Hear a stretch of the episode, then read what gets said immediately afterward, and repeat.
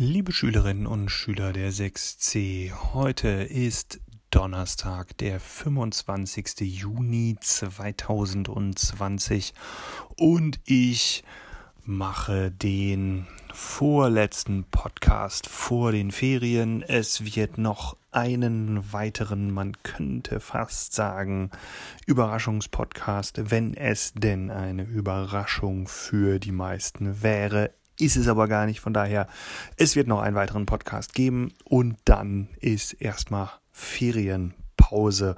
Und dann schauen wir mal, wie es mit der Podcasterei nach den Ferien weitergeht.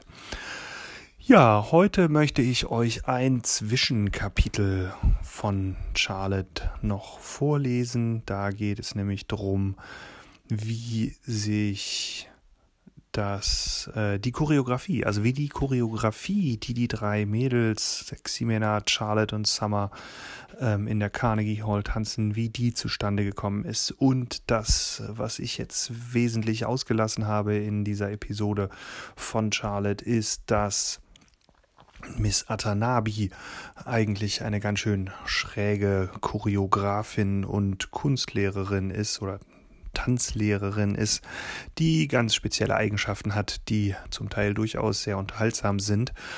Und ähm, am Ende, wie wir feststellen in dem Artikel, den ich jetzt vorlese, ähm, doch auch einen ernsten Hintergrund haben. Ähm, genau, wie wir bei Julian ja auch schon festgestellt haben, gibt es für alles irgendwie ganz schön ernste Hintergründe und auch Ximenas Bruder mit Down-Syndrom ähm, zeigt auf, dass auch die Reichen und Schönen in Manhattan und an der Beecher Prep School ähm, nicht vor solchen ähm, dann doch irgendwie genetischen äh, Defekten geschützt sind. Genau, das ist ähm, einerseits schön. Manchmal habe ich mich beim Lesen gefragt, ob es nicht doch ein bisschen too much ist, also ein bisschen zu viel von dem, was da so alles sich zusammenfügt. Aber das dürft ihr für euch selber entscheiden, ob ihr das genau passend findet oder ob euch das ein bisschen zu viel ist. Genau.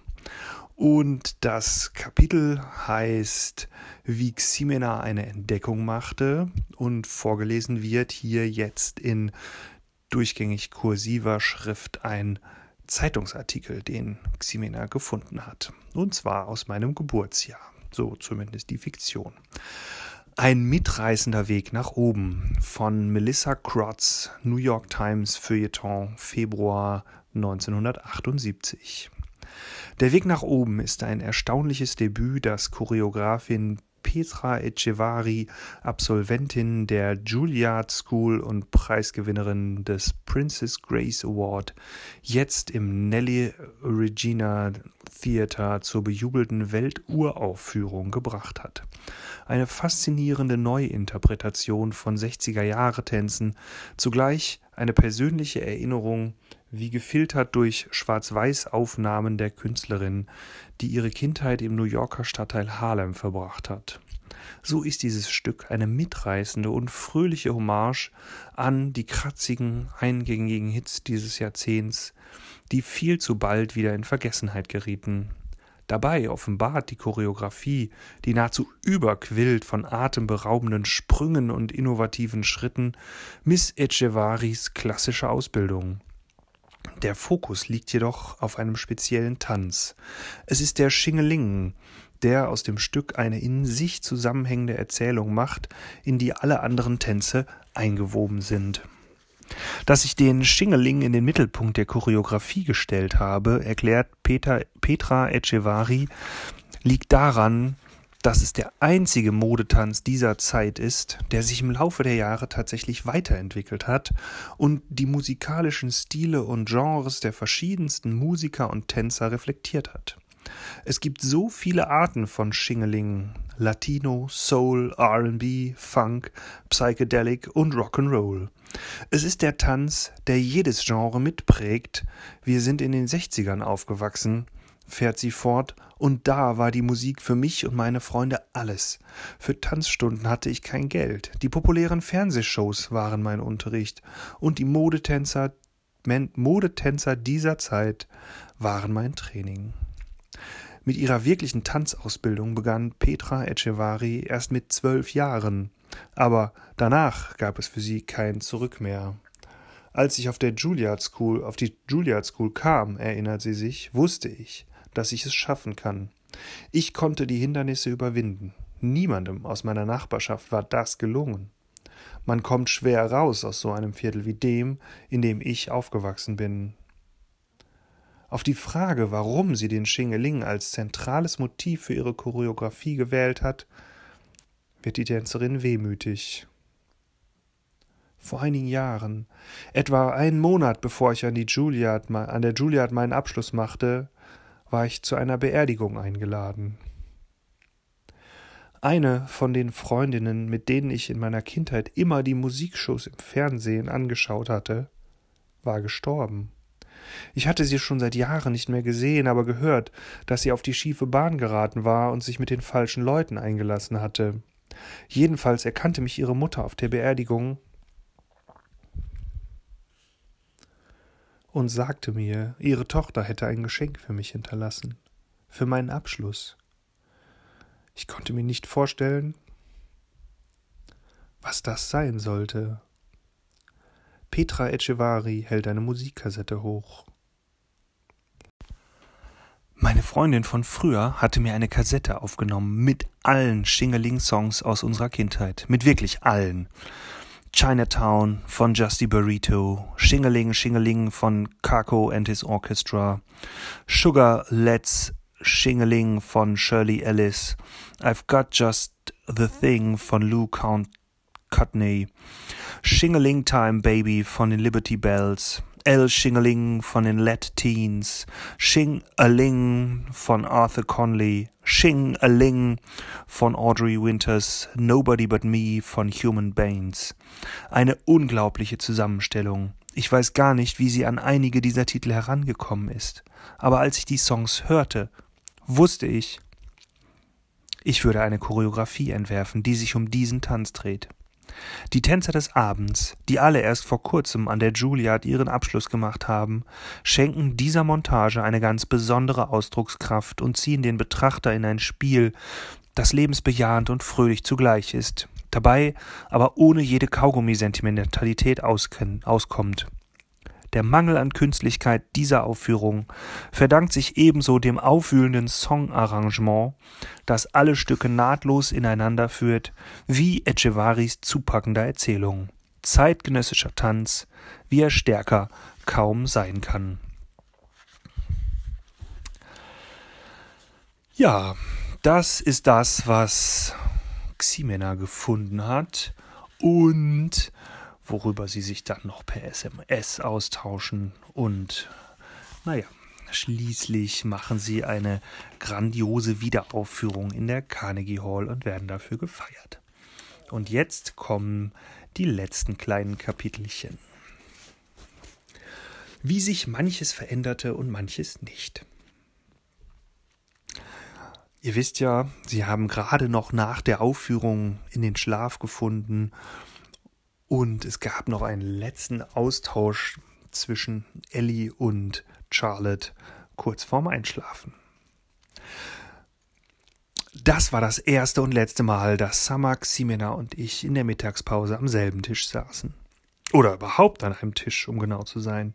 Wir kehrten in unsere verschiedenen Freundeskreise zurück. Ximena und Savannah, Summer und Orgi, ich und Maya. Und ganz ehrlich, für mich war das okay. Klar, der Teil von mir, der Happy End so liebt, hätte sich vielleicht gewünscht, dass sich die Dinge geändert hätten, dass Ximena und Ellie plötzlich doch wieder an unserem Tisch hätten sitzen wollen, zusammen mit Summer. Vielleicht hätten wir eine neue Gruppe bilden können und dann hätten Augie und Jack und Raid und Amos am Tisch neben uns sitzen können. Doch in Wahrheit wusste ich genau, dass sich nicht viel ändern würde. Ich wusste, dass es genau so sein würde, wie nach der Nacht, die wir bei Ximena verbracht hatten. Als hätten wir einen geheimen Ausflug miteinander gemacht, eine Reise, von der sonst niemand wusste, und nach dieser Reise war eben jeder von uns in sein eigenes Zuhause zurückgekehrt. Manche Freundschaften sind eben so. Vielleicht sind sogar die besten Freundschaften so. Die Verbindung bleibt immer erhalten, sie ist bloß nach außen hin unsichtbar. Und deshalb würde Savannah auch nie mitkommen, mitbekommen, dass Summer und ich ihre Freundin Ximena so gut kennengelernt hatten, und Maya würde nie die Wirkung verstehen, die ihr Brief auf Summer und mich gehabt hatte. Und das war auch der Grund, warum Orgi nicht die geringste Ahnung hatte, dass ich all das abgespielt hatte. Er hat schon genug eigene Probleme, sagte Summer irgendwann, als sie mir erklärte, warum sie Orgi nie erzählt hatte, dass sie für Miss Atanabis Choreografie ausgewählt worden war. Von diesem ganzen Mädchendrama muss er nichts wissen. Aber all das soll nicht heißen, dass ich nicht doch manches verändert hätte. Als die letzten Monate des fünften Schuljahres anbrachen, fiel mir auf, dass Ximena sich bemühte, immer mal wieder auch mit anderen Mädchen in unserem Jahrgang zu reden. Und wenn sie mich jetzt im Flur trifft, sagt sie immer ganz herzlich Hallo, ob sie nun gerade mit Savannah zusammen ist oder nicht. Ellie und Maya haben sich zwar nicht wieder versöhnt, dafür haben Ellie und ich uns immerhin einige Male nach der Schule getroffen. Es ist natürlich nicht mehr, wie es mal zwischen uns war, aber es ist wenigstens etwas, und das genügt mir erstmal. Kleine Schritte, wie Miss Atanabi sagen würde, beginnt mit kleinen Schritten. Und die Wahrheit ist, selbst wenn Ximena, Savannah und Ellie mich plötzlich einladen würden, an ihrem Tisch zu sitzen, ich würde es nicht tun. Es käme mir einfach nicht richtig vor. Erst einmal würde ich keinen wütenden Brief von Maya kriegen wollen, und es würde mir auch nicht gefallen, wenn sie mich quer durch den Raum anstachen und alle Zähne fletschen würde. Vor allem aber liegt es daran, dass ich an dem Tag, an dem sie ihr sensationelles Käsekästchenblatt auf unserem Tisch ausgebreitet hat, etwas begriffen habe. Maya ist mit mir als Freundin durch dick und dünn gegangen. Sie ist meine wahre Freundin seit so vielen Jahren. Auf ihre ungeschickte, treue, leicht nervtötende Weise. Sie hat mich nie verurteilt. Sie hat mich immer so genommen, wie ich bin. Und die anderen Mädchen, die mit mir beim Mittagessen an einem Tisch sitzen und mit denen ich nichts gemeinsam habe, tja, wir haben eben doch etwas gemeinsam. Den Tisch, an dem wir sitzen, und ein geradezu irrsinnig schönes Käsekästchenspiel, das wir in der Mittagspause spielen, mit farbigen Stiften, die Maya jedem von uns so feierlich überreicht hat. Und die wir auch benutzen müssen, wenn sie sonst stinksauer auf uns wird. Aber so ist Maya eben. Und sie wird sich auch nie ändern. Wie ich mit Mr. Pohmann ein Gespräch führte. Am letzten Schultag, in der siebten Stunde, tauchte plötzlich Mr. Pomans Assistentin Mrs. Garcia auf und bat mich gleich nach Unterrichtsschluss in Mr. Pomans Büro zu kommen. Maya bekam das mit und begann zu kichern. Oh oh, Charlotte kriegt Ärger, sang sie vor sich hin. Wir wussten aber beide, dass das nicht sein konnte. Es musste mit den Auszeichnungen zu tun hatten, haben, die morgen verliehen werden sollten. Alle gingen davon aus, dass ich die Beecher Ehrenmedaille bekommen würde, weil ich die Altkleidersammlung organisiert hatte. Dieser Preis wurde nämlich in der Regel dem Schüler oder der Schülerin verliehen, die sich am meisten für wohltätige Zwecke engagiert hatte. Gleich nachdem die letzte Stunde zu Ende war und die Glocke geläutet hatte, klopfte ich an Mr. Pomans Tür. Komm rein, Charlotte, rief er freudig und wies auf den Stuhl vor seinem Schreibtisch. Ich habe Mr. Pomans Büro schon immer geliebt. Er hat all diese Geduldsspiele auf seinem Schreibtisch stehen und an den Wänden hängen überall Bilder, die Schüler im Laufe der Jahre gemalt haben. An diesem Tag fiel mir sofort auf, dass Orgis Selbstporträt als Ente hinter seinem Schreibtisch hing. Und da wusste ich plötzlich, worum es bei diesem Gespräch gehen sollte. Tja, freust du dich schon auf die Abschlussfeier morgen? fragte Mr. Pohmann und verschränkte seine Hände vor sich auf der Tischplatte. Ich nickte. Ich kann gar nicht fassen, dass das Jahr schon vorbei sein soll, antwortete ich, unfähig, meine Freude zurückzuhalten. Schwer zu glauben, oder? sagte er. Hast du schon Pläne für die Sommerferien? Ich fahre in ein Tanz-Sommercamp Oh, klingt super, erwiderte er. Ihr wart wirklich sensationell bei der Benefizgala im März. Wie echte Profitänzer. Miss Atanabi war so beeindruckt davon, wie hart ihr euch da reingekniet und wie gut ihr zusammengearbeitet habt. Ja, das hat echt viel Spaß gemacht, sagte ich aufgeregt. Das ist toll, erwiderte er und lächelte. Es freut mich, dass du ein gutes Jahr gehabt hast, Charlotte. Das hast du verdient. Es ist immer eine Freude, dich auf dem Flur zu treffen, und ich weiß es wirklich zu schätzen, dass du immer so nett zu allen bist. Glaub nicht, sowas würde nicht auffallen. Danke, Mr. Pohmann. Der Grund, warum ich vor morgen noch einmal kurz mit dir sprechen wollte, sagte er, und ich hoffe, das bleibt unter uns, ist folgendes. Mir ist klar, dass du weißt, dass zu den vielen Ehrungen, die ich morgen verleihen werde, auch die Beecher-Medaille gehört. Sie geben sie August, platzte ich hervor. Stimmt's? Er sah überrascht aus. Wie kommst du darauf? fragte er. Alle glauben, ich würde sie bekommen. Er sah mich nachdenklich an. Dann lächelte er. Dir kann man nicht so leicht etwas vormachen, Charlotte, sagte er sanft. Ich finde das völlig okay, Mr. Pohmann, sagte ich. Aber ich möchte es dir erklären, beharrte er. Es ist nämlich so. Wenn dies ein ganz normales Jahr gewesen wäre, hättest vermutlich du die Medaille erhalten, Charlotte. Du hättest sie verdient. Nicht nur, weil du dir so viel Arbeit mit der Altkleidersammlung gemacht hast, sondern, wie schon gesagt, weil du zu allen so besonders nett gewesen bist. Ich weiß noch, als ich dich gebeten habe, Orgis Willkommensfreundin zu sein, hast du aus vollem Herzen und ohne Einschränkungen zugesagt. Habe ich schon erwähnt, wie sehr ich es liebe, dass Mr. Pohmann immer mit einem spricht, als wäre man erwachsen?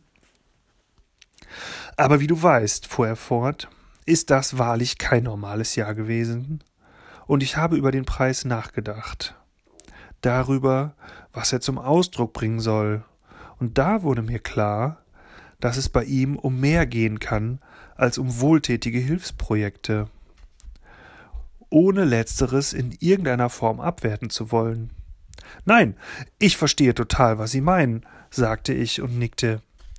Wenn ich mir Orgi anschaue und all die Herausforderungen, die er tagtäglich zu meistern hat, sagte er und klopfte sich kurz mit der Hand aufs Herz dann flößt es mir regelrecht Ehrfurcht ein, wie er es überhaupt schafft, hier jeden Tag aufzutauchen, und das mit einem Lächeln auf dem Gesicht. Ich möchte, dass er die Bestätigung erhält, dass dieses Jahr ein Triumph für ihn gewesen ist,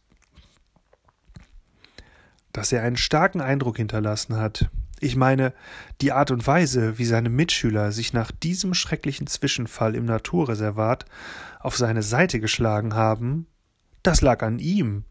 Er hat diese Freundlichkeit in ihnen geweckt. Ich verstehe ganz und gar, was Sie meinen, sagte ich. Und ich möchte, dass es bei dieser Auszeichnung um Freundlichkeit geht, fuhr er fort, um die Freundlichkeit, die wir in die Welt setzen. Ja, genau, sagte ich. Er schien sich sehr über meine Einstellung zu freuen, und ein bisschen erleichtert war er, glaube ich, auch. Ich bin so froh, dass du das verstehst, Charlotte, sagte er. Ich wollte es dir schon im Vorfeld sagen, damit du morgen bei der Feier nicht enttäuscht bist. Denn, wie du schon gesagt hast, glaubt ja jeder, du würdest den Preis bekommen. Aber du wirst es doch keinem verraten, oder? Ich möchte nicht, dass die Überraschung für Orgi und seine Familie ins Wasser fällt. Darf ich es meinen Eltern erzählen? Natürlich. Auch wenn ich vorhabe, sie heute Abend selbst noch anzurufen und ihnen zu sagen, wie stolz ich in diesem Augenblick auf dich bin. Er stand auf und streckte mir seine Hand entgegen. Also schüttelte ich sie. Danke dir, Charlotte, sagte er. Danke Ihnen, Mr. Pohmann. Bis morgen also, bis morgen. Ich ging auf die Tür zu, doch dann kam mir plötzlich ein bestimmter Gedanke in den Sinn. Keine Ahnung wieso. Aber Den Preis können doch auch zwei Leute bekommen, oder? fragte ich. Er schaute auf. Ein Augenblick glaubte ich, in seinen Augen Enttäuschung aufblitzen zu sehen. Er ist in einigen wenigen Fällen schon an mehrere Schüler gegangen, die gemeinsam an einem Wohltätigkeitsprojekt beteiligt waren, erwidert er und kratzte sich an der Stirn. Aber im Fall von Orgi und dir wären die Gründe, warum ihr den Preis bekommen würdet, so weit voneinander entfernt, dass ich finde. Nein, ich meine nicht Orgi und mich, unterbrach ich. Ich finde, Summer sollte den Preis bekommen. Summer?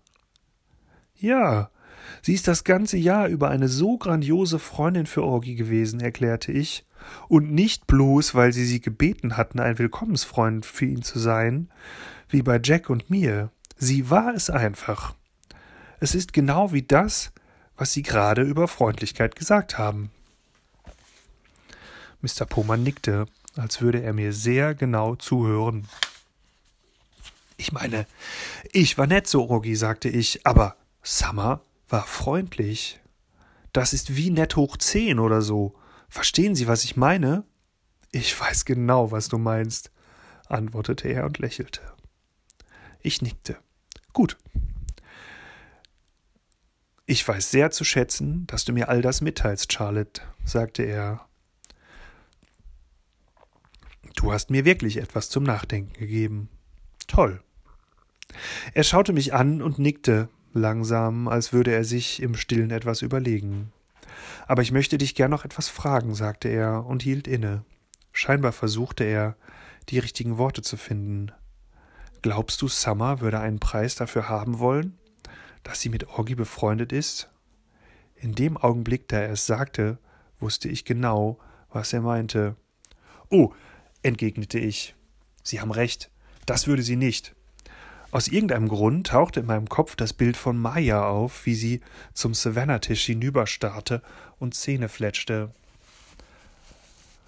Bei Freundschaften ging es wirklich nicht um Medaillen. Aber ich werde heute Abend noch einmal in Ruhe darüber nachdenken, sagte er und stand auf. Nein, Sie haben recht, entgegnete ich. Es ist gut so, wie Sie es geplant hatten. Bist du sicher? Ich nickte. Nochmal danke, Mr. Pohmann. Bis morgen. Wir gaben uns noch einmal die Hand, aber diesmal legte er beide Hände um meine und schüttelte sie. Du sollst wissen, sagte er, nett zu sein ist der erste Schritt zur Freundlichkeit. Es ist ein ziemlich großartiger Anfang. Ich bin extrem stolz auf dich, Charlotte. Vielleicht wusste er es, vielleicht auch nicht. Aber für jemanden wie mich sind solche Worte mehr wert als alle Medaillen der Welt. Wie Ximena eine grandiose Rede hielt. Guten Morgen, Dr. Jansen, Mr. Pohmann, Dekan Rubin, liebe Mitschüler, Eltern und Lehrer. Es ist eine große Ehre für mich, im Namen des fünften Jahrgangs die Abschlussrede zu halten. Wenn ich mich umschaue und all die glücklichen Gesichter sehe, bin ich so froh, hier zu sein. Wie einige von Ihnen und einige von euch wissen, war dies mein erstes Jahr an der Beecher Prep. Ich will ehrlich sein. Anfangs hatte ich schon ein bisschen Angst, hierher zu kommen. Ich wusste, dass manche Schüler schon seit dem Kindergarten befreundet waren, und ich fürchtete, dass ich keine Freunde finden würde aber wie sich herausstellte, waren viele meiner Mitschüler ebenfalls neu hier, genau wie ich. Und selbst diejenigen, die schon eine Weile hier waren, nun ja, die Middle School ist für jeden eine ganz neue Herausforderung. Wir haben auf jeden Fall alle sehr viel gelernt in diesem Jahr. Dabei war es oft ein holpriger Weg. Manches hat geklappt, anderes ging furchtbar daneben. Aber es ist eine großartige Reise gewesen. Vor einigen Monaten wurde ich ausgewählt, bei der Tanzchoreografie für die Beecher Prep Benefits Gala von Mrs. Atanabi mitzutanzen. Das war eine grandiose Erfahrung. Meine zwei Mitstreiterinnen und ich haben hart daran gearbeitet, als eine Einheit zu tanzen. So etwas braucht viel Zeit und Vertrauen. Nun, das wissen viele hier vielleicht nicht über mich, aber als jemand, der im Laufe der Jahre auf vielen verschiedenen Schulen war, ist es mir nicht immer leicht gefallen, anderen zu vertrauen. Doch ich habe wirklich gelernt, diesen beiden Mädchen zu vertrauen. Mir ist klar geworden, dass ich bei ihnen ganz ich selbst sein kann, und dafür werde ich immer dankbar sein. Ich glaube, liebe Mitschüler, worauf ich mich im nächsten Jahr am meisten freue, ist dieses Vertrauen zu euch allen aufzubauen. Meine Hoffnung ist, dass wir alle mit dem Beginn der sechsten Klasse lernen, uns gegenseitig so sehr zu vertrauen, dass wir wirklich ganz wir selbst sein können und einander genau so akzeptieren. Vielen Dank. Wie ich mich doch noch vorstellte. An dem Tag, an dem ich beobachtet hatte, wie Gordy Johnson in einen Bus gestiegen war, hatte ich Summer und Ximena eine SMS geschrieben. Wir hatten uns so gefreut, dass er noch am Leben war und dass es ihm offenbar gut ging. Zu dieser Zeit war aber so viel anderes los gewesen, dass wir gar nicht dazu gekommen waren, so richtig darüber zu reden. Wir waren aufgeregt, hielten die Augen offen, in der Hoffnung, dass wir ihn irgendwo in der Nachbarschaft noch einmal entdecken würden. Aber dazu kam es nie. Er war verschwunden. Schon wieder.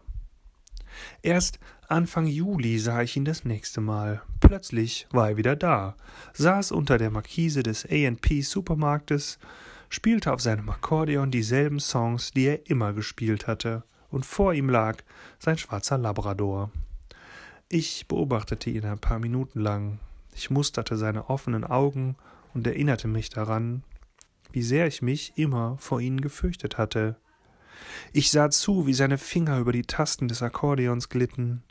Er spielte Those Were the Days, mein Lieblingslied. Als er fertig war, ging ich zu ihm. Hi, sagte ich. Er lächelte in meine Richtung. Hallo. Freut mich, dass Sie wieder da sind, sagte ich.